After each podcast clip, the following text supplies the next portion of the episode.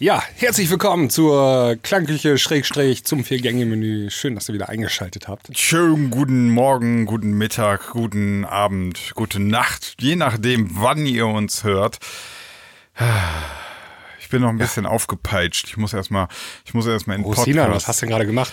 Äh, gestresst einfach nur, einfach nur gestresst. Ich So, habe gearbeitet. Ich dachte, du kommst gerade wieder aus deiner allwöchentlichen äh, Bondage-Session. dann wäre ich, dann wäre ich Genau. total entspannt. Und dann wärst du auch ausgepeitscht und nicht Ja, aufgepeitscht. ja, ja, aber äh, ich bin total ausgepeitscht. Nee, ähm, nee dann wäre ich ja total entspannt. Dann wären zwar wieder die Striemen an der Arschbacke da, aber, aber mental wäre ich quasi richtig runter. Aber jetzt ist es eher so, ich bin, ich bin tatsächlich um 7 Uhr aufgestanden, habe mich direkt an den Rechner gesetzt, habe bis gerade eben noch gearbeitet, dann habe ich jetzt schnell gefrühstückt. Und Ich muss, bei dir muss ich fragen, um 7 Uhr morgens oder bist du gestern Abend um 7 Uhr aufgestanden und hast dann die ganze Nacht Nee, ich bin durchgearbeitet? mit, mittlerweile habe ich so voll den ähm, krassen so Arbeitnehmer-Style. Ich fahre Ja, gerade ich fahr voll Arbeitnehmer. Sina, kommst du langsam aus deinem Studentenleben raus? Ja, So mit Mitte 30. aber weißt du, was krass ist? Ähm, ich, also ich, ich bin immer dann um 7.30 Uhr äh, am- an der neuen Website, der neuen Tutorials-Website arbeite ich daher. dann. Ja. Und bespreche mich mit meinem Programmierer im Teamspeak. Und jetzt kommt der Gag. Er ist noch wach und ich bin dann aufgestanden. Also er geht so gegen Ja. 10 Uhr, 11 Uhr geht er ins Bett. ja, Also- Programmierer halt. Aber ich meine, das Wichtige ist ja nur, dass man so ein paar Stunden Überschneidung hat. Ja. ähm, damit man mal kurz so die, die neuesten Punkte, also dass man sich so synken kann, worum, was man noch gemacht werden muss und so weiter und so fort. Ja. Ich bin gespannt, wenn dein neues Tutorial am Start ist. Dann Ich auch. Vielleicht tippe ich dann mal die URL in meinem Browser.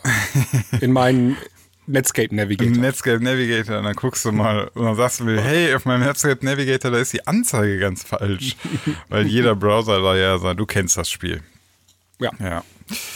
Ja, ähm, vier Gänge Menü. Ich glaube, wir ballern mal Intro los und dann quatschen wir mal ein bisschen. Herzlich willkommen beim Vier-Gänge-Menü mit Sebastian und Sinan.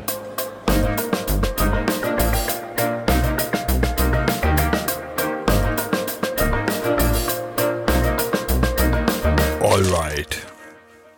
Wer möchte denn Okay. anfangen?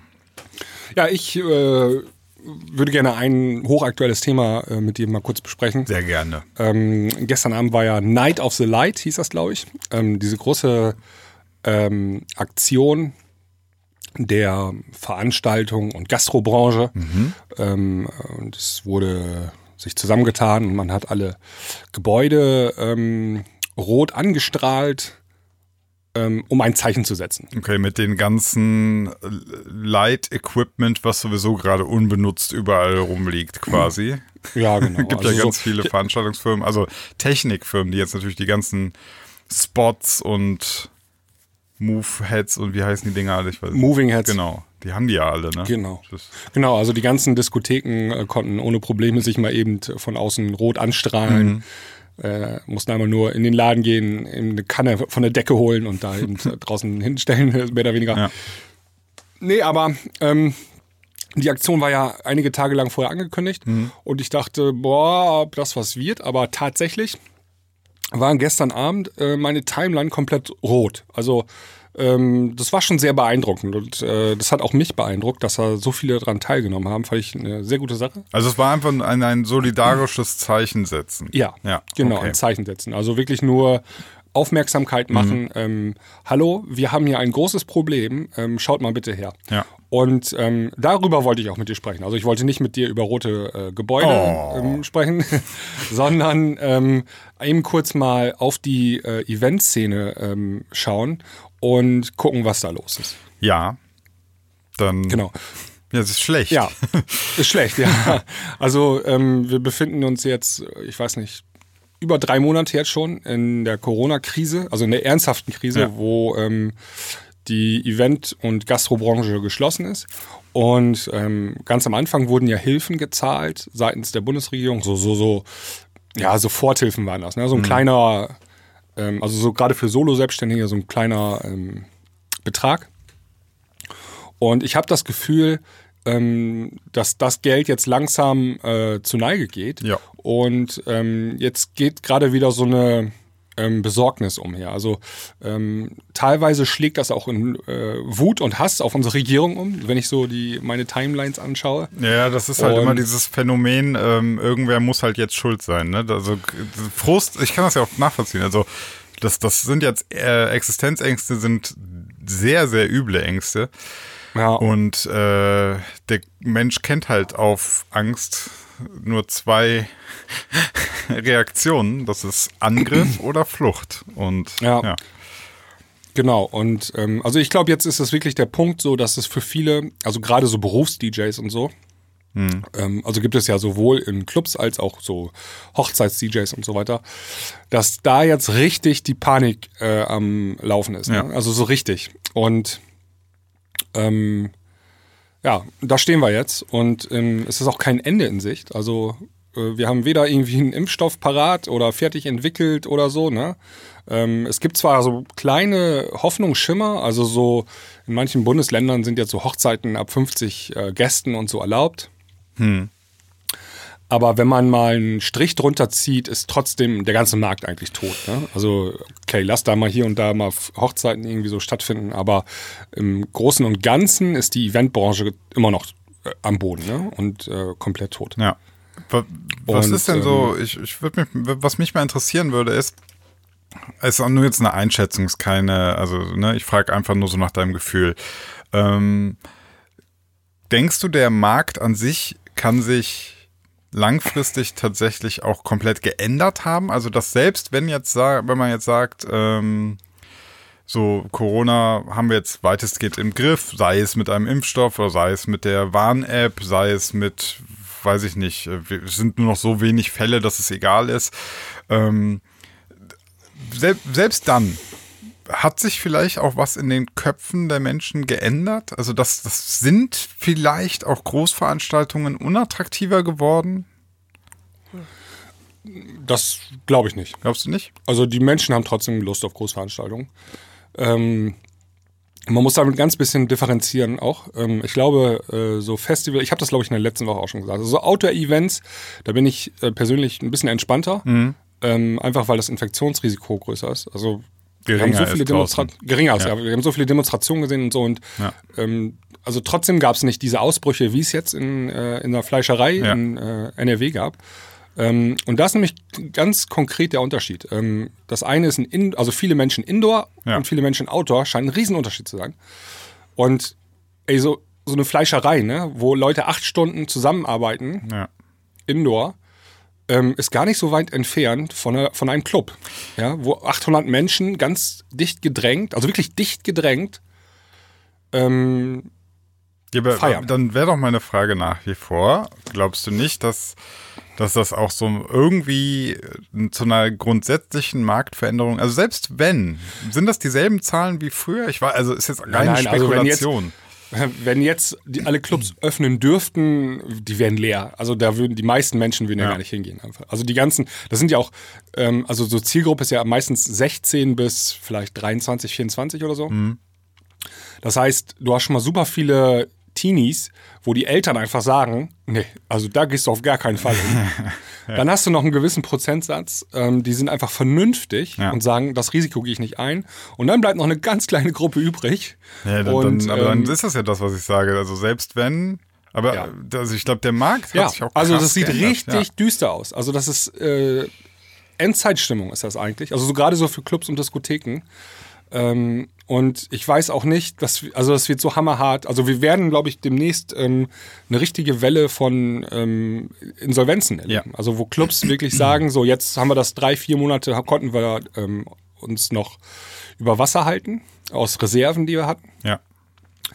Aber ähm, das ist ja, wir können das nicht ein ganzes Jahr noch weiter durchhalten oder anderthalb Jahre oder so. Ja, und, und ich gehe, wie gesagt, ich gehe jetzt, also das ist jetzt so ein bisschen ein Blick in die Glaskugel, ich gehe noch einen Schritt weiter. Ich sage, es bringt auch gar nichts, noch irgendwie weiter durchzuhalten, häufig, in manchen Fällen, weil da keine Aussicht ist. Also ähm, Genau. ich möchte jetzt auch nochmal ein anderes Beispiel nehmen. Zum Beispiel diese ganzen Messen. Also alle möglichen Ja. Messen sind jetzt ausgefallen. Ne? Davon Ja. sind jetzt betroffen die ganzen Messebauer, die haben weniger Jobs. Ähm, das ganze Catering und so weiter für die Messen, alles weggefallen. Und ich kann mir nicht vorstellen, dass wir nächstes oder in zwei Jahren oder auch, sagen wir mal, in, selbst in fünf Jahren ich glaube, wir werden insgesamt weniger Messen haben, weil die Leute auch, also ja. man wird sich jetzt so daran gewöhnt haben, äh, dann gab es diese Messen halt nicht, aber so ganz, also man muss auch sagen, Messen waren häufig auch Quatsch. Ne? Also das sind, äh, ja. das sind riesige Veranstaltungen, riesiger Aufwand. Ganz häufig ist das auch so ein, da tre treffen sich die Firmen halt so, es ist so ein bisschen Schaulaufen und Prestige und man merkt irgendwie, okay, das ist zwar ganz nett, aber so hundertprozentig notwendig war es auch gar nicht. Ja, es ist halt nicht systemrelevant. Ja. Und ähm, um den Bogen jetzt wieder zu unserer Branche ähm, zurückzuschlagen, ähm, Clubs sind ja nach wie vor auch nicht systemrelevant. Ne? Ja. Das sind ja ist einfach so, so pures, purer Luxus. Das ist Entertainment. Das ist Entertainment ne? das ist, und das kann im, im Endeffekt kann auch der Clubgänger ja, der kann auch sagen, ey, weißt du was, ich habe jetzt, ich war jetzt mal irgendwie ein halbes Jahr gar nicht mehr im Club, aber ich habe gemerkt, ich mache Samstagabend was anderes, das macht mir eigentlich auch voll viel Bock. Selbst wenn der wieder in den Club geht, geht der vielleicht gar nicht mehr so exzessiv. Also das hat sich für ihn geändert. Der macht ja, jetzt auch was anderes. Das kann sein, ja, das mhm. ist ein Aspekt. Aber ich will auch davon reden, ähm, die Branche erwartet ja Hilfen. Ja? Also deswegen ja. wurde ja dieses Zeichen gesetzt. Ähm, alles rot angestrahlt. Und ähm, die Clubs, Clubbetreiber sagen, wir brauchen jetzt hier Hilfe, sonst gehen wir pleite. Und ich befürchte, dass der Regierung das tatsächlich so egal ist.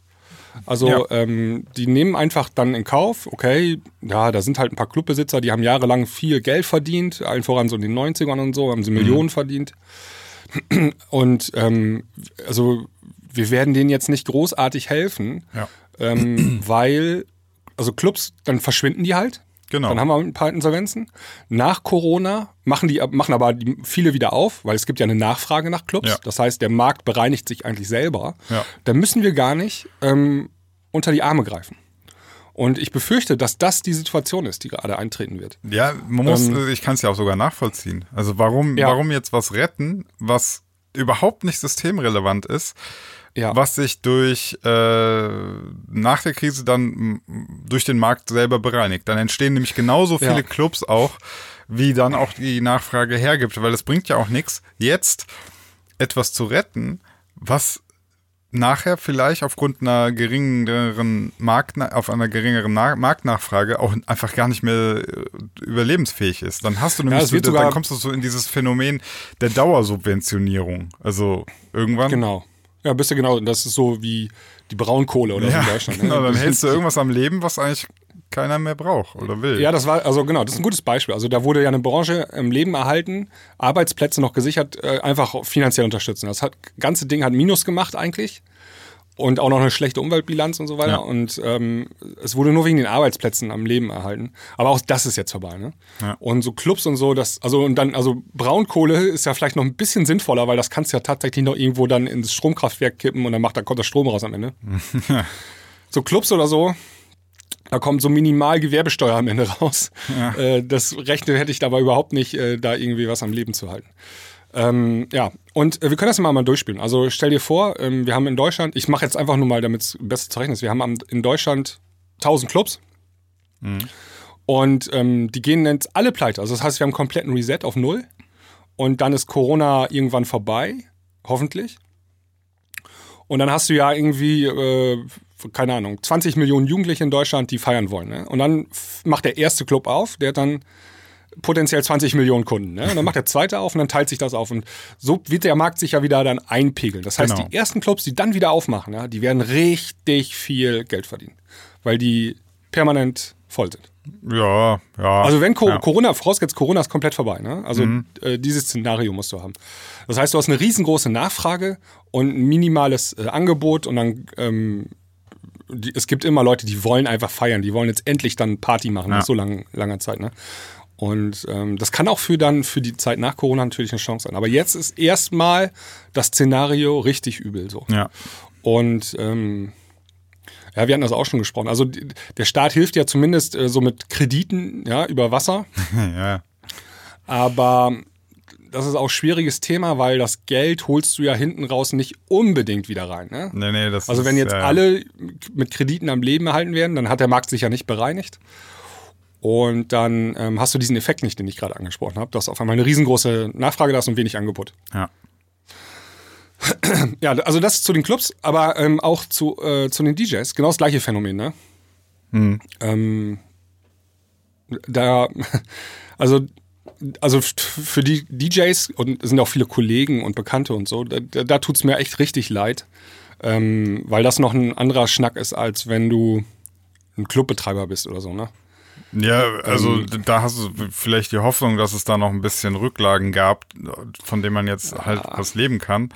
Ja. Ähm, also man Also nicht, um, nicht, um den, schon- nicht um den Club äh, am Leben zu erhalten, sondern ne, du kannst ihn ja schließen sozusagen und hast vielleicht aber trotzdem über die Jahre dir natürlich ein Polster angeschafft, in, im besten Fall. Aber ein DJ ist halt häufig, muss man sagen, dann doch noch irgendwie von, von der Hand in den Mund, ne? Also das Ja, das war immer. Also ähm, ich schätze mal so 95 Prozent aller DJs, das ist ähm, auf, hart auf Kante genäht gewesen. Ne? Also wirklich, du musstest im Monat vier Gigs haben oder sechs oder so, damit du am Ende deine Miete bezahlen konntest.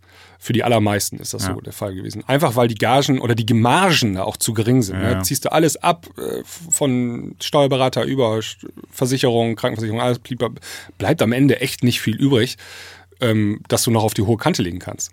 Und ähm, auch da, also das ist ja jetzt gerade dieser Zeitpunkt, jetzt nach drei Monaten, ne, da geht's jetzt bei vielen los. Ja. Ja. Ich weiß nicht genau, also wir hatten am Anfang der Krise, ich glaube echt einer der ersten Podcast-Folgen, wo wir hier über Corona gesprochen haben, haben wir gesagt, ich würde am Montag hingehen und mir einen neuen Job suchen. Ja.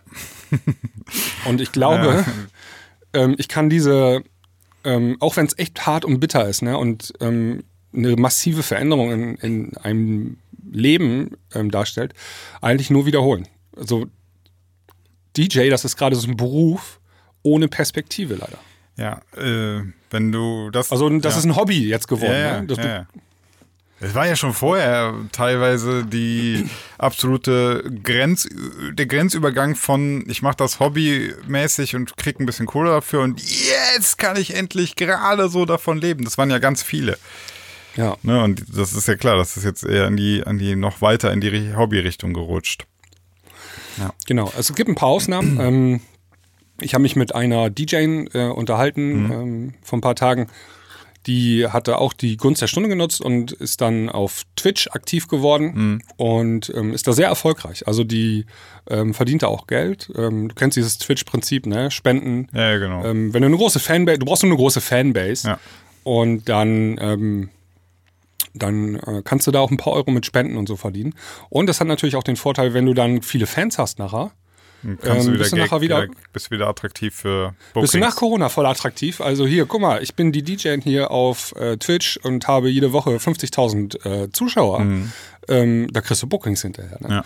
Ähm, aber muss man auch fairerweise sagen, das ist nicht ganz trivial. Da, Nee, nee. da also weil da ist das äh, Angebot riesengroß auf Twitch und ähm, alleine schon, wenn du eine DJ bist, hast du schon einen massiven Vorteil. als wenn du einfach DJ Holger bist, der Hochzeits-DJ ist, der kann halt nicht so viel machen auf Twitch. Nee. Ne? Nee, das ist natürlich, das muss man jetzt auch gucken. Also Twitch-DJ sein ist dann natürlich auch eher wieder für den, für den Künstler-DJ attraktiver als für den Dienstleister-DJ, ne? Der Dienstleister-DJ ist- hat eigentlich auf Twitch, ist es schwierig. Genau. Nicht zu suchen. Der hat da nichts Ja, zu nicht Das bringt da nichts. Also selbst der, der Künstler muss schon echt ein super Interesse, also du musst schon irgendwie im Handstand auflegen können und mit der Nase scratchen können, damit dir da noch irgendwie Leute zugucken. ähm, so, Twitch sind halt, ich weiß nicht, 98% Jungs, die da Ja. zugucken. So, und wenn du dann zwei Hupen an der Brust hast, ne, dann bist du schon mal, hast du schon mal einen Vorteil. ja, so bescheuert das klingt, aber Ja, es ist so. Ist leider so, ja. Ja. Ja. Ja. Äh, ich habe auch noch zwei äh, interessante Erfahrungen bezüglich Corona diese Woche gemacht. Geht so in diese Wirtschaftsrichtung. Wenn du willst, kann Ja. ich dir auch mal kurz erzählen. Ähm, ich muss mal gucken, ich darf nicht zu sehr ins Detail gehen und Namen nennen und so weiter, aber ich hatte am Donnerstag einen Video-Filmauftrag, äh, egal wo, egal wie die heißen, eine Druckerei. Also die drucken ähm, Verpackungen, die drucken Broschüren und so weiter. Ne? Also so richtig große Druckmaschinen sind das. Ne? Sind so 15 Meter lang. Also jetzt nicht, nicht, dass ihr denkt, hier so der kleine Home-Drucker. Ne?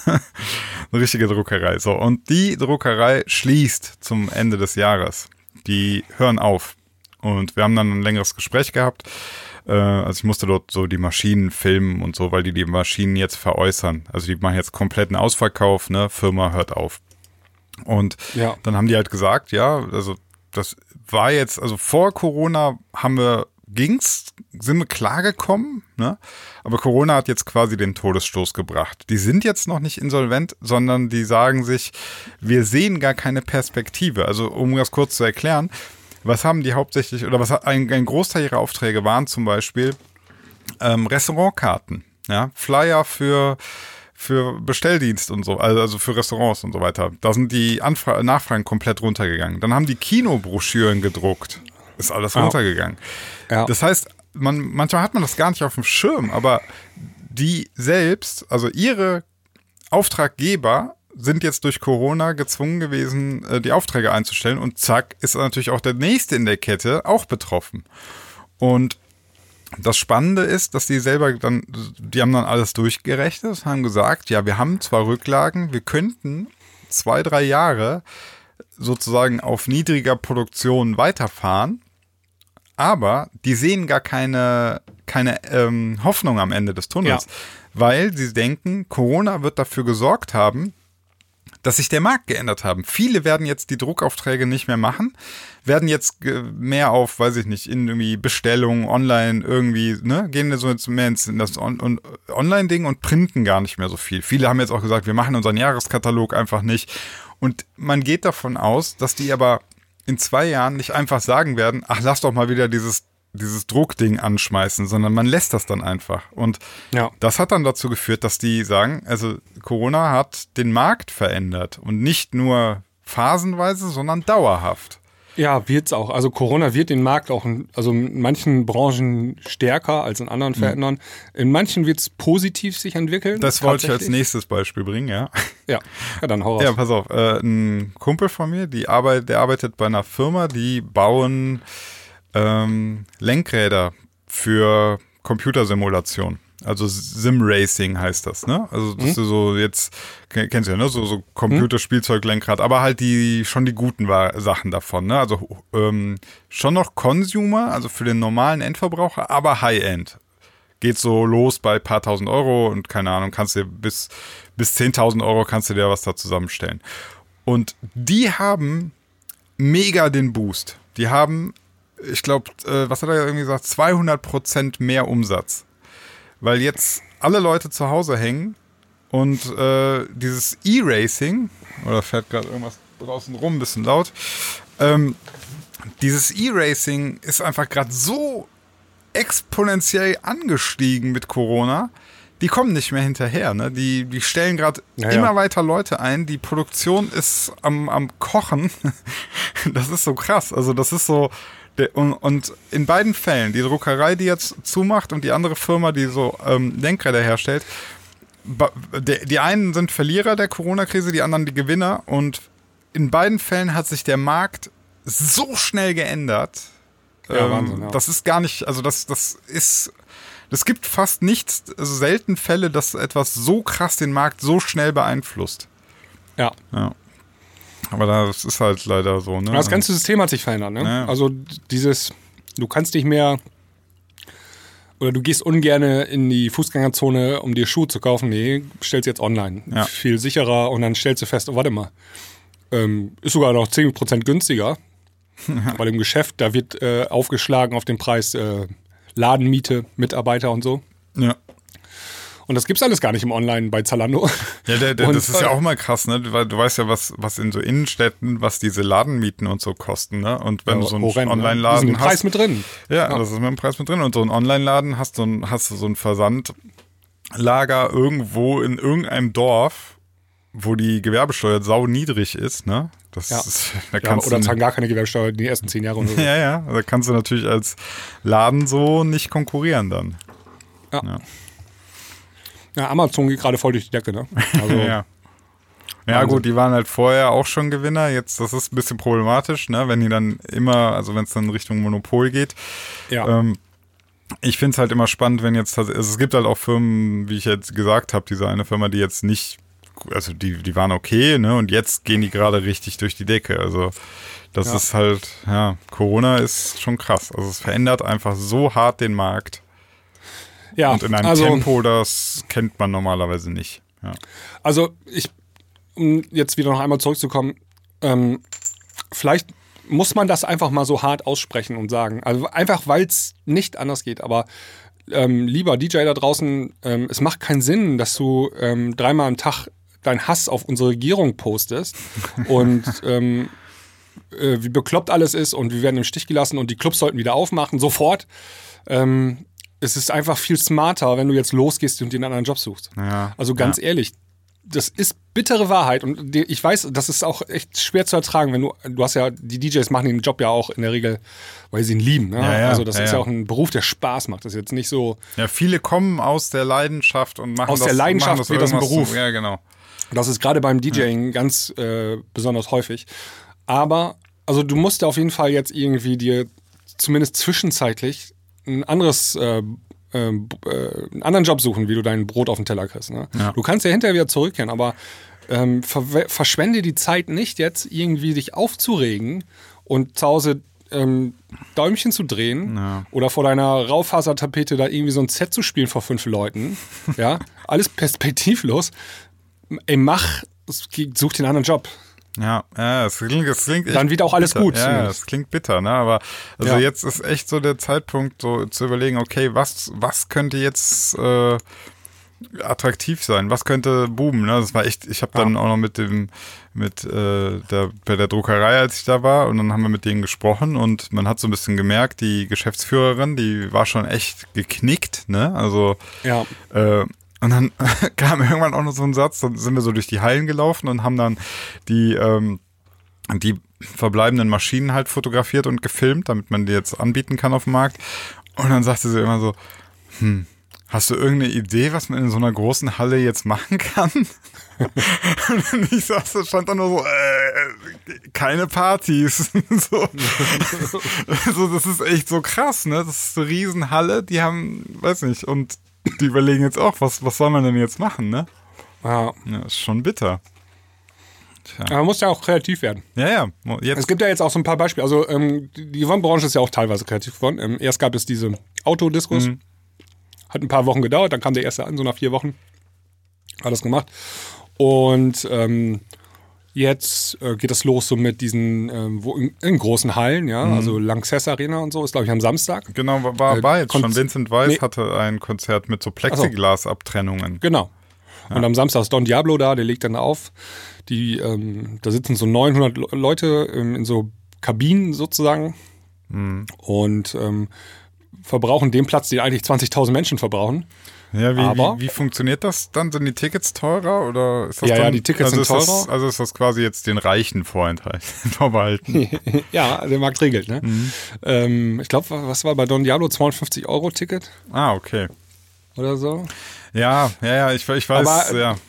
Aber die, also das zahlen die Leute, ne? Ist, glaube ich, sofort ausverkauft. Hm. Ähm, einfach weil du hast ja jetzt auch echt monatelang nicht gefeiert. Hm. Und ähm, wie gesagt, der Drang ist stark, ja, bei einigen, die wollen unbedingt mal wieder was erleben und raus. Und die haben jetzt auch viel Geld gespart, ja, das wird ja nicht gefeiert. ja, klar.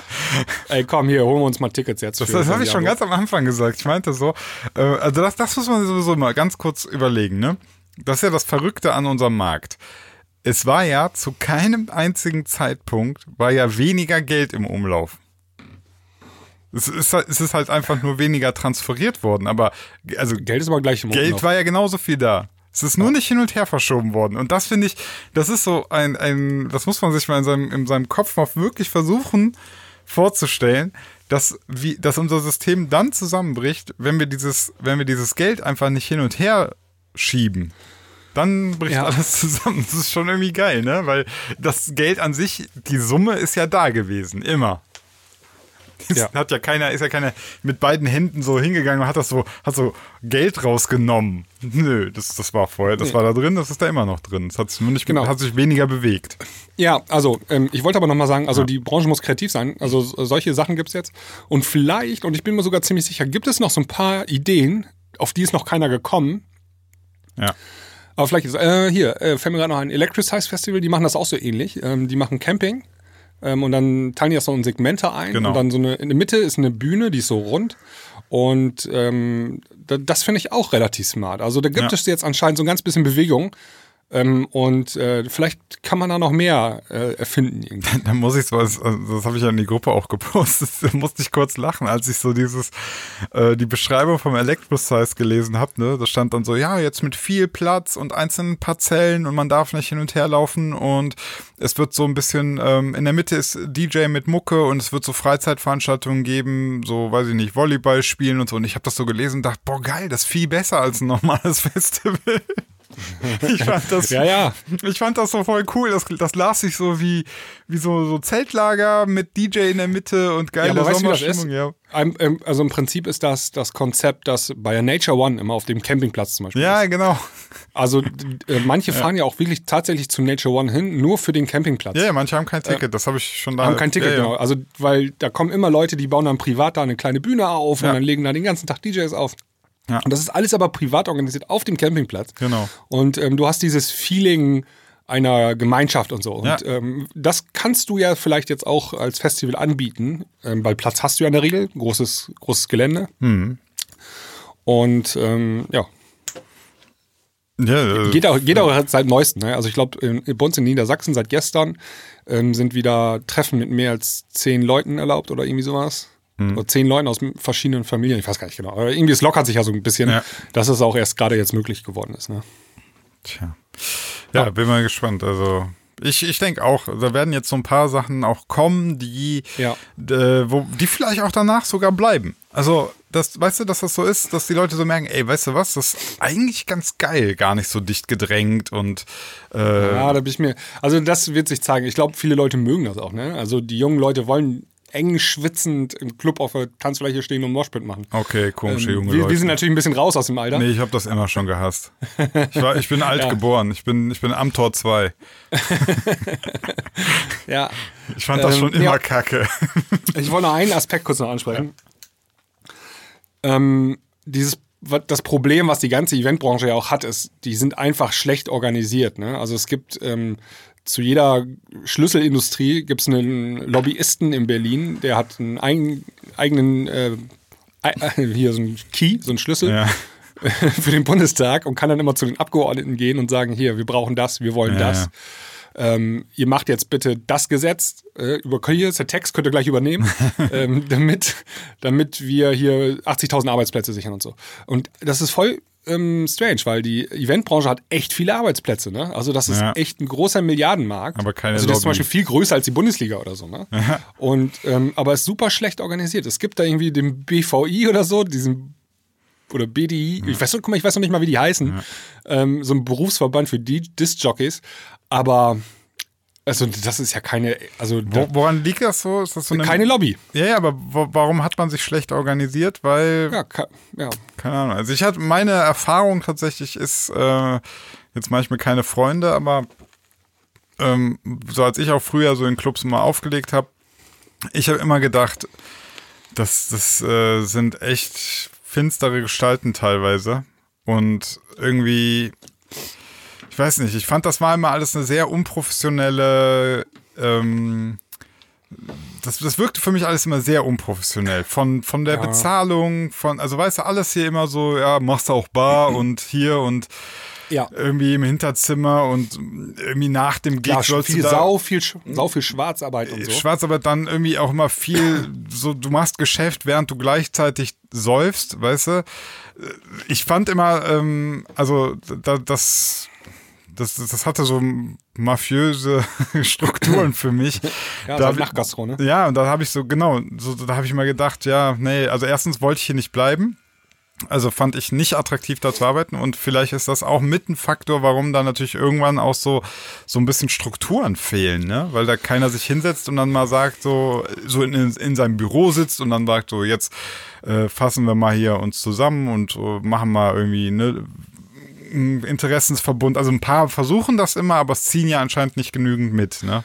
Ja, vielleicht kommt das ja. Also vielleicht kommt das für die, ähm, also für die Clubs gibt es ja sowas, ne? Irgendwie Mhm. die Dehoga oder so, das ist ja schon mal ein bisschen was. Aber also ich habe, ich höre gar nichts von denen eigentlich jetzt zur Zeit in der Krise, ne? Ich Mhm. habe irgendwie keine News gelesen von der Dehoga, dass die irgendwas gemacht haben. Mag sein, dass sie was gemacht haben, ist bei mir nicht angekommen. So, und DJs, ähm, die haben, es gibt diesen Bundesverband für DJs, Ja. aber ganz offensichtlich ein sehr, eine sehr schwache Gewerkschaft, ja, wenn man das als Gewerkschaft bezeichnen will, da müsste mal mehr kommen irgendwie. Also du müsstest vielleicht tatsächlich die ganzen Berufs-DJs alle mal organisieren. Also das heißt, dass die irgendwie dann ein Prozent ihres äh, Bruttojahresumsatzes äh, abführen an diese Gewerkschaft, ne? Und dass die daraus finanziert wird und dann ein bisschen mehr Power kriegt, ein bisschen mehr Einfluss kriegt oder so. Aber dann, vielleicht spielt das auch wieder dann so mit rein, dass ich mein auch mein Gefühl war auch so, dass, dass da unglaublich krasse Konkurrenz herrscht. Und wenn du jetzt schon sowas sagst wie die richtig guten DJs, die also die am Start sind jetzt, was Jobs anbelangt und so, ähm, zahlt man diesen äh, da ein, damit wir das organisieren können. Könnt mir schon wieder vorstellen, dass viele dann so denken, hä, wieso bei mir läuft doch, mache ich nicht. Klar. Also dann ist es, aber dann ist es so, dann ist die, Genau. dann ist die Branche auch selber schuld am Ende. Ne? Ja, ja, eben. Ja, ja, also darauf will ich ja hinaus. Also ich glaube, das, ist, das ist so eine Mischung aus, komische Leute arbeiten da, viel egoistisches Denken und dann entsteht natürlich keine große Lobby. Ja, klar, also es- es gibt super viele Branchen, die haben keine Lobbys. Ne? Also ich bin mir sicher, die Berufspoolbillardspieler äh, haben auch keine, keine Gewerkschaft. ja. Also ist einfach so. ja. Ja. So. Gut, ja, das war mein großes langes Thema. Okay. Ähm, Hashtag Night of the Light, äh, Night of the Light 2020. Trotzdem eine gute Aktion. Also ich bin Ja. positiv überrascht. Ähm, Ja, jetzt schon aber weiter so. Also ja. es bringt jetzt nicht, das müsstet ihr irgendwie jeden Samstagabend machen eigentlich. Hm. Und ihr müsst dann auch ähm, den Bundestag rot anstrahlen und so. Also du musst in die Nachrichten von CNN kommen und in der New York Times auf der Titelseite stehen. Dann fängst du an, langsam Sachen zu bewegen. Und das funktioniert nur, wenn du Großes machst. War jetzt aber schon mal ein First Step, fand ich gut. Daumen hoch. Fand ich gut, haben mir gut gefallen. so, äh, ich möchte mit dir, ich hatte das bei Instagram schon mal gemacht mit einem Video, ich möchte nochmal weiter über das Thema Fleisch, Tönnies und Politik reden. Ja. Ähm, ich habe da ja, ich weiß nicht, ob du das Video gesehen hast. Ähm, ich habe da ein Video gemacht, wo ich mal gesagt habe, Nee. ich, also ich, ich fasse es mal ganz kurz zusammen. Ich finde es sehr, sehr komisch, dass wir seit Jahren die Verantwortung der Fleischproduktion beim Konsumenten suchen. Also es heißt immer, ja, der Konsument will ja das Billigfleisch, ne? er ist schuld, da- dass es Massentierhaltung gibt, der Konsument ist schuld, dass es schlechte Tierhaltung gibt, also dass es hier Stallhaltung und übelste Tierquälerei eigentlich gibt, das ist alles der Konsument schuld, weil er ja das billige Fleisch kauft. Ne? Und ich habe jetzt mal wirklich gesagt, mir geht diese, diese Begründung, finde ich sowas von bescheuert. Das ist wirklich eine Frechheit. Und das Krasse ist, das funktioniert ja so weit, dass man die Menschen schon gebracht hat, dass die das glauben, dass die sich gegenseitig angreifen. Also der, Ja. äh, dann kommt der Biofleischesser oder der Veganer und dann heißt es ja, du kaufst das Billigfleisch, du bist schuld. Und das, das, da fasse ich mir nur noch an den Kopf.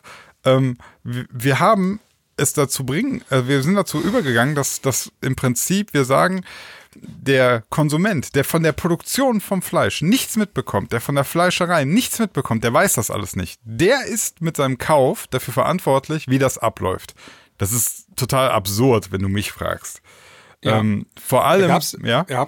Diese Woche hat unsere Bundeslandwirtschaftsministerin Klöckner hat dann äh, getwittert, ähm, Fleisch sei viel zu billig, ähm, das muss geändert werden. Dann Ach hat was. sie sich ein Eigentor mit Anlauf äh, natürlich äh, gemacht, weil äh, sie ist ja die Person eigentlich, die dafür verantwortlich ist, Ja. dass das Fleisch. Äh, also auch ganz offensichtlich hat sie das nicht so richtig ge gecheckt und ähm, das ist super seltsam. Da gab es auch einen riesen Shitstorm auf, äh, auf äh, Twitter. Äh, haben die Leute gleich gepostet äh, darunter. Also, ja, äh, ich kenne da jemanden, der da äh, was machen könnte, Frau Klöckner. Sie. Ja, also ich, ich finde das krass. Also mir haben dann auch Leute geschrieben, so, ja, nee, der, der Konsument ist verantwortlich und so, man muss doch mal selber überlegen. Und dann dachte, dann, das finde ich so krass, das hat man den Leuten so eingeimpft, ähm, dass sie, dass die das, dass, dass sie wirklich glauben, man könne über den Preis das beeinflussen, was natürlich totaler Humbug ist, weil ich kann auch Ja. das teuerste Fleisch kaufen, das garantiert ja immer noch nichts. Also, Nee. das, heißt Das, doch nichts. das geht nur über Richtlinien und Gesetze eigentlich. Und, und du ne? musst also, es dann kontrollieren, eiskalt. Und wenn du das kontrollierst mit unangekündigten Tests und äh, Prüfungen. Boah, Sinan. und dann, warte mal, und dann kommt raus, da ist was schiefgelaufen. Ja, dann kriegt der Fleischbetrieb seine Lizenz entzogen und hat keinen Ja. Umsatz mehr. Fertig aus. Also das kann doch nicht der Konsument bestimmen. Sinan, ich muss mal eben hier äh, einen kurzen Einschub machen. Das wollte ich mit dir als Thema mal besprechen in einer der nächsten Folgen. Ähm, überall, also meine Beobachtung ist, überall, wo Dinge passieren, die nicht kontrolliert werden, ja, Ja. da ist es eine Wahrscheinlichkeit von 1, also ähm, 100 Prozent, dass das aus dem Ruder läuft. Ja, klar.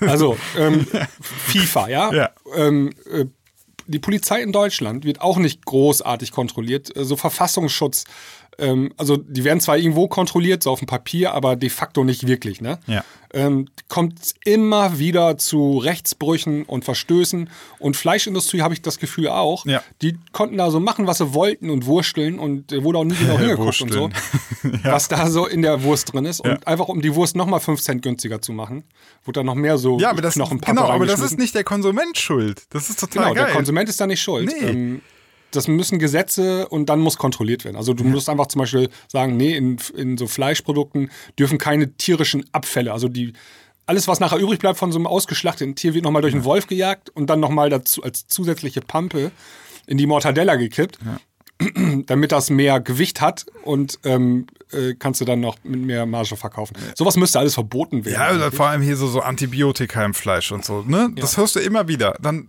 dann musst du. Aber weißt du, warum ja. das nicht passiert? Weil die ähm, Fleischlobby extrem mächtig ist. Ja, also die ganzen so, Landwirte. Genau, und genau. Ist, Und die ist mächtig. Und jetzt, äh, deswegen können wir mal bitte einfach ein für alle Mal aufhören, dass wir uns Konsumenten uns gegenseitig äh, ankacken dafür, wer was kauft und dann sagt, oh, du bist schuld. Und dann, wo ich dann auch mittlerweile zu viel bekomme, ist, dann kriege ich von irgendwelchen elitären Spackos gesagt, ähm, Ja, dann, äh, also ich kaufe mein Fleisch jetzt immer im Biohof, äh, der im Übrigen immer nur mittwochs von 9 bis 13 Uhr offen hat, aber ist gar kein Problem, weil ich bin ja im Homeoffice oder kann mir eh frei nehmen und dann gehe ich da halt hin, dann kaufe ich das Fleisch. Ich bin ein viel besserer Mensch. Und du denkst so, ja, das ist ja schön für dich, du Vollidiot, aber das ist nicht die Realität. Die Realität ist, einer geht ganz normal einkaufen. Er geht beim Aldi, Lidl, was weiß ich, netto, geht er einkaufen und legt sich das Stück Fleisch in seinen Einkaufswagen. Und das ist auch sein, sein Recht, das zu tun. Du kannst, den, du kannst nicht sagen so, ja, sei mal irgendwie ein besserer Mensch und nimm dir Mittwochvormittag frei, damit du in den Biohof gehen kannst. Das ist doch völlig absurd. Das ist völlig absurd. Du kannst doch nicht mal von dem Kunden verlangen, ähm, genau über die Prozesse äh, Bescheid zu wissen. Total. Wie so eine Wurst oder wie so ein Preis letztendlich dann von so einem äh, Ja. Fleischprodukt entsteht. Das ist einfach viel zu viel verlangt. Da muss einfach der Gesetzgeber sagen, ähm, hier sind die Regeln und da müsst ihr dran halten. Das Problem ist jetzt nur, wenn so Leute wie Tönnies ähm, irgendwie im Jahr 140.000 Euro an die Regierung spenden, ja, Ja. Ähm, also de facto Ja, dann machen die passiert, nichts, ne? ja. Dann, also das die ganze System die, ist schon genau, scheiße. Die heißen Eisen packst du dann nicht an. So, Ja, aber genau. deswegen sage ich, deswegen habe ich das Video gemacht und ich war verwundert wieder, wie viel Kritik ich bekommen habe, ne, weil die Leute tatsächlich so krass in ihrem Film sind. Wir wären alle dafür verantwortlich. Ich sage ganz provokativ, Leute, ihr seid nicht verantwortlich. Ihr seid nicht verantwortlich. Also ähm, ich finde es okay, wenn man die Verantwortung übernimmt für etwas, wo man sehen und fühlen kann, dass man die, dass man die Verantwortung trägt, ja. Ich habe heute noch mal so ein Beispiel gehabt. Ich habe ja heute Morgen so eine Packung Schinken hatte ich in der Hand, ne? Ich habe mal geguckt, auf dieser Packung Schinken steht nichts drauf, keine Haltungsform. Ich kann nichts erkennen. Ich weiß nicht, woher Ja. das Fleisch kommt. Ich weiß nicht, wie der Stall aussieht. Ich kann das alles nicht sehen. Aber gleichzeitig soll ich verantwortlich dafür sein, wie das Tier gehalten wird. Das ist total bekloppt. Also ähm, es, ist, es liegt nicht Ja. in meiner Hand. Und, und auch äh, jetzt, das hat ja die Klöckner, glaube ich, auch eingeführt, diese, diese Haltungsform 1 bis 4 steht ja auf manchen Fleischpackungen jetzt drauf, ne?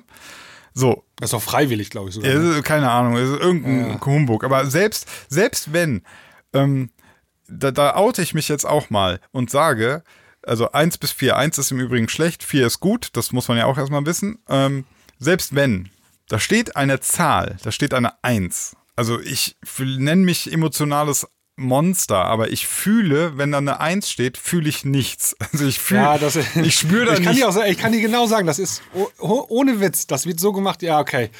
Wir- Ja, wir müssen da jetzt so eine, so eine Zahlencode müssen wir jetzt einführen. Ne? Und Mhm. dann kommt der Lobbyist äh, so und der baut das so, dass die 1, das, also die beste Zahl ja eigentlich in der Schule ist die Note 1, die beste Zahl, aber das wird die schlechteste ähm, für die Bewertung intern. Mhm. Einfach um die Leute wieder ein bisschen zu Die versuchen alles, das noch so zu drehen und zu machen, dass das Guck mal, Kacke guck ist. mal. Und dann habe ich schon na- recherchiert und dann hieß es, ähm, ja, man, man hätte ja nicht eins das Beste machen können, weil ähm, es kann ja sein, dass noch mal was Besseres kommt. Ne? Also das, ja, also dass du noch, noch eine bessere Ja, Haltungsform hast. Und dann was machst du dann? Machst du dann null minus? Also willst du das nach oben hin? Willst Ja. du es ja verbessern können? So, aber das ist natürlich trotzdem ein Scheißargument, weil ähm, wenn du es so haben willst, dann mach Smileys drauf. Denn das erkennt wenigstens einer ein bisschen, ja. Also ein Ja, trauriger man macht manchmal so Ampeln, macht man Ja. ähm, bei manchen Produkten. Genau, also Äh, eine Ampel aber ist schon mal. das ist schon ja mal, dasselbe Pro Problem, ne? Ja, ja. Grüner als grün geht halt auch nicht. Geht ne? auch nicht, aber äh, bei Ampel hast du wenigstens so rot, ist äh, suggeriert zumindest so ein bisschen. Aber ich, ich möchte mal davon weg. Was ist denn das auch für eine scheiß Idee zu sagen, ey komm, wir machen da so ein paar Zahlen drauf und dann soll halt der scheiß Kunde das entscheiden, ob wir das hier quälen oder nicht. Mit einer Zahl. Also wer kriegt, also ich kriege es nicht hin. Ich kriege diese, diese emotionale Verknüpfung von einer Zahl und Tierleid. Das kannst du mir in tausend Dokus zeigen. Ich krieg das nicht hin. Wenn da eine Eins steht und ich sehe ein Stück, leckeres Stück Fleisch, dann sehe ich das leckere Stück Fleisch. Ja. Und selbst wenn, da- also es, es bedarf sehr viel, dass ich so sage, So, ein- Sinan, eigentlich ist es doch ein, erstmal auf den ersten Blick ein No-Brainer. Normalerweise, also wenn ich König von Deutschland wäre, ähm, müsstest du nur Fleisch erlauben, das immer grün ist. Punkt. Also immer, genau, Ende. Ende der Diskussion, ja. Es gibt gar kein Rot oder Ja, Gelb. genau. Das ist ein, müsste verboten sein. Ja. Es gibt nur grün. Ja.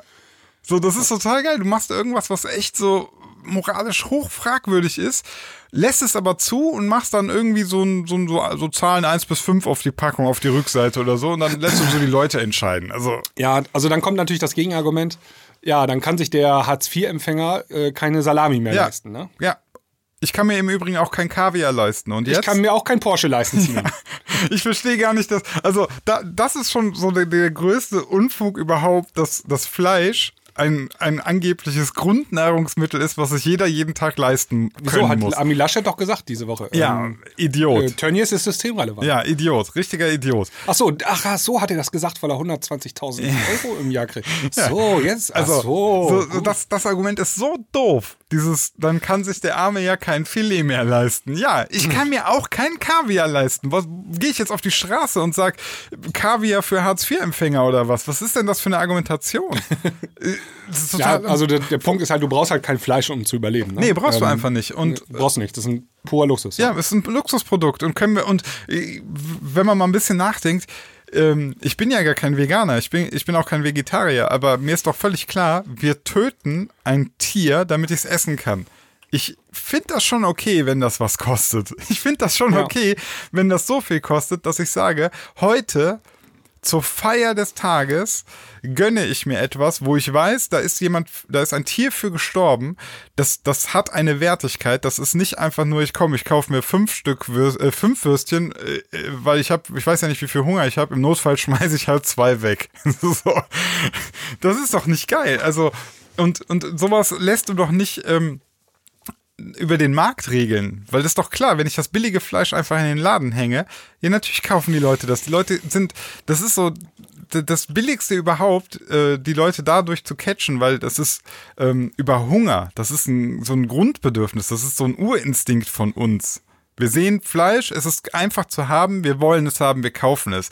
Jetzt über den Umweg zu gehen und sagen, ja, aber überleg mal, was das für moralische Konsequenzen hat und guck mal, was, das ist doch völlig bescheuert. Also, Das ist völlig bescheuert, ja. ja. das ganze System ist doch schlecht, ne? Also, ähm, weil diese Fleischproduktion, das ist halt ein riesen Business, weil die ganze Landwirtschaft hängt damit dran. ja. Ähm, dann die weiterverarbeitende Industrie hängt da dran.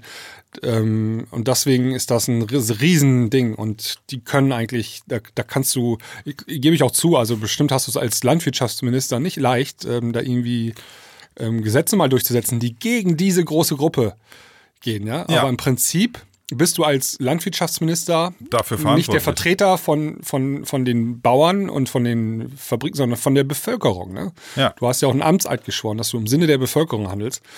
Und ähm, da hat man manchmal das Gefühl, dass da nicht richtig abgewogen, abgewogen wird. So, ne? Und weißt du, was mir manchmal tatsächlich, also ich, ich will gar nicht so sehr auf Regierung schimpfen, weil das immer ein bisschen billig ist, aber an der Stelle muss ich mal wirklich sagen, ähm, mir fehlt ein Politiker, der mal wirklich sich hinstellt und sagt, wisst ihr was, ich werde das mit dem Fleisch jetzt mal in Angriff nehmen. Ich will nicht mehr, dass wir so großes Tierleid haben und ich möchte, dass wir weniger Umweltbelastung durch Tierproduktion haben. Und dann stellt er sich dahin und sagt, und ich weiß, Fleisch wird teurer Und dann sagt er, und ich weiß, ich mache mir damit jetzt nicht nur Freunde und vielleicht werden manche mich deswegen nicht mehr wählen, aber ich halte das für moralisch notwendig, dass wir das machen. Ich halte das für umweltpolitisch notwendig, dass wir das machen. Und ich mache das jetzt und ich setze das jetzt durch. Also ich finde, man kann auch mal sich hinstellen und für eine Sache progressiv werben und sagen, ich, ich mache das jetzt. Und nicht Ja, immer so, weil, weil diese, diese, diese Haltungsformtabelle 1 bis 4, das ist ein beschissener Kompromiss, der keinem was bringt. Ne? Also das ist so, wir haben, Ja, jetzt irgendwie, wir haben jetzt irgendwas gemacht, alle sind jetzt so, ja komm, da ist jetzt halt irgendwas so. Aber das ändert gar nichts. Nee, das System ist aber noch, also das ist noch viel komplexer alles. Ne? Also wenn wir jetzt hier in Deutschland solche Gesetze machten, dass wir nur noch grünes Fleisch haben, also grüne auf der Ampel, ja. Ja, dann gilt Fleischimporte dann. Sind das Ähm, Genau, es Problem. wird viel teurer in Deutschland und dann ähm, wird das Fleisch einfach importiert, dann kommt das Steak äh, aus Südamerika demnächst. Ja, aber dann musst Dort du, werden, ja. äh, werden noch mehr äh, Land, also Wälder abgeholzt, weil die Tiere Fläche brauchen. Und ähm, hier in Deutschland gehen gleichzeitig Bauern äh, kaputt und so. Also Okay, das warte System ganz ist. kurz, Ich muss mal hier einmal. Mähst du da Rasen nebenbei, Sinan, beim Nee, das Podcast? macht der Hausmeister. Ich muss mal gerade das Fenster schließen. Moment. also das System ist halt ultra komplex. Ne? Wenn du an der einen Seite was verschiebst, dann hat es Auswirkungen auf der anderen Seite. Aber ich bin mir sicher, man kann das irgendwie versuchen zu lösen. Also da muss es einen besseren Weg geben als jetzt. Ja, also ich, ich verstehe das ja auch. Ne? Dann, dann machst du das und dann beschweren sich die Bauern, dann wird das Fleisch nicht gekauft, dann landet ganz viel von ähm, dem importierten Fleisch, aber dann muss man halt gucken. Also ich, ich, es kann ja nicht sein, dass wir dann immer deswegen ähm, den, den beschissenen Weg gehen. Und, und wenn man dann halt sagt, ja, in Deutschland darf das und das Fleisch nicht verkauft werden. Ja, ich weiß, dann fahren die Leute wahrscheinlich, fangen die an und fahren an der Grenze kurz rüber, um dann in Luxemburg das Billigfleisch zu kaufen oder so ein Scheiß, ja. Aber irgendwo müssen wir doch mal anfangen. Also, ja.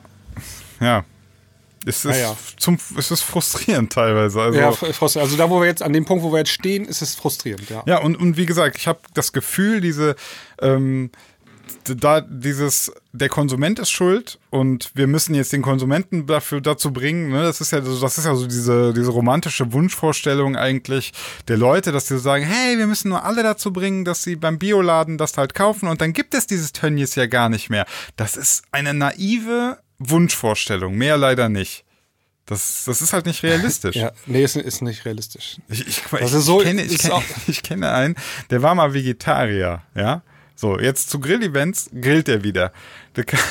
Vorgestern kam der zum Grillevent, hatte ein T-Bone Steak dabei, Haltungsklasse 1. Ich habe ihn nicht drauf angesprochen, aber das musst du dir mal vorstellen. Einer, der mal ehemalig Vegetarier war, kauft Haltungsklasse 1. Ich glaube, der hat das einfach auch gar nicht auf dem Schirm.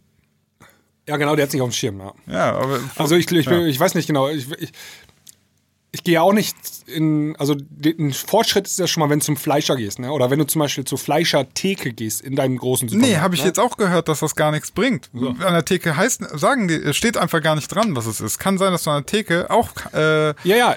Ich wollte dann sagen, ich kann ja auch dann, also wenn ich dann bestelle, ich hätte gerne ein Steak Haltungsklasse 4. ja. Dann guckt mich die Mitarbeiterin bestimmt schief an. Ja, ja.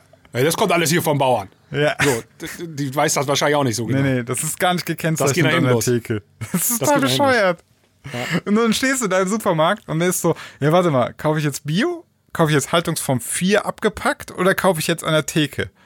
Und dann denke ich mir irgendwann so, ey, sag mal Leute, ist das mein Job? ist das, ist das, ey, Ja. das ist doch, kann doch nicht wahr sein. Nee, kann nicht wahr sein. Ja, ganz, ganz merkwürdig. Also, tja, Ja. Weil- ja, so mein kleines Hassthema. so. Nee, das ist ein Riesenthema. Finde Ja. ich. Ein gutes Thema. Gut, dass wir Ja. darüber gesprochen haben. Ähm, Sinan, Ja. ich habe um, äh, wir haben es jetzt äh, sieben Minuten vor zwölf. Und ich habe um 12 Uhr ein wichtiges Telefongespräch, ähm, das ich führen muss. Und ich würde gerne an dieser Stelle Mhm. Mit, heute Herr, mal. mit Herrn Laschet. ich musste. Und Frau Klöckner Telefonkonferenz. Was ich ist, heute musst du den mal hier heute, heute mal einen Einlauf verpasst. Leute, was ist da los? Ja, und danach muss ich noch hier Andi Scheuer, unseren Partyminister, anrufen. und äh, das mal eben mit der äh, Eventbranche regeln, dass er wieder hier das äh, Rad am Laufen kommt. Ja.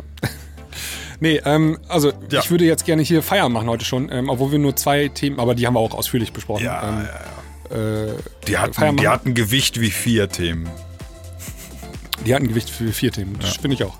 Und ähm, dann melden wir uns ähm, zur Premium-Folge natürlich wieder. Ja. Zu, äh, die gibt es morgen. Und äh, allen anderen sagen wir, äh, habt eine schöne Woche und äh, bis nächste Woche. Ja, Macht's gut. Tschüss.